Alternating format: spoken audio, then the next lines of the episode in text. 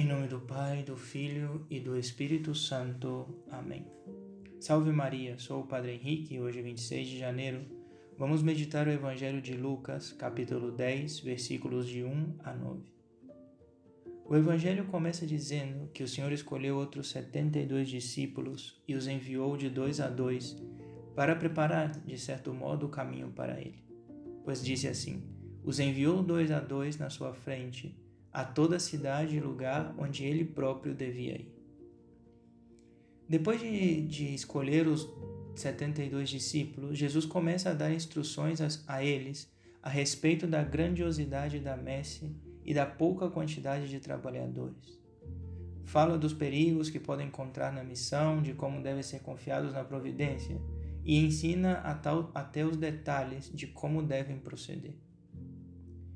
Hoje, de modo especial, queria falar de uma destas recomendações que em nossos dias é muito atual.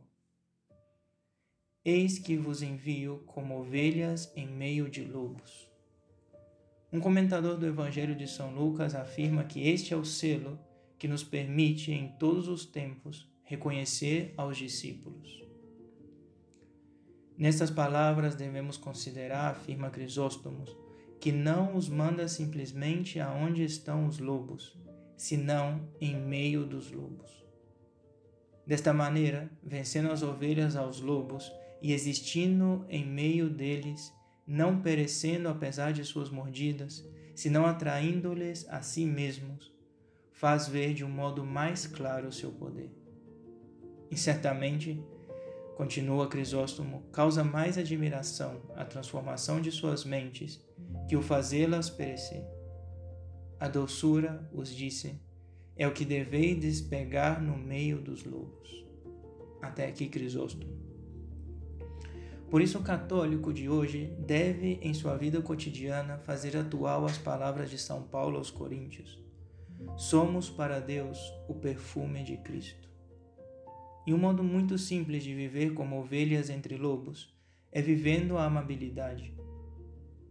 Segundo um autor americano, ser amável significa, além de acudir em auxílio de outros quando necessitam e o podemos ajudar, é também nossa imitação da divina providência. E para que essa amabilidade seja perfeita e permanente, deve imitar conscientemente a Deus. Pois se te modelas a imagem de Jesus Cristo, desaparecem a aspereza, o rancor e o sarcasmo. O verdadeiro intento de ser como Jesus é já uma fonte de doçura no seu interior que se derrama como a graça natural sobre tudo o que toca. A amabilidade nasce da alma do homem, é a nobreza do homem.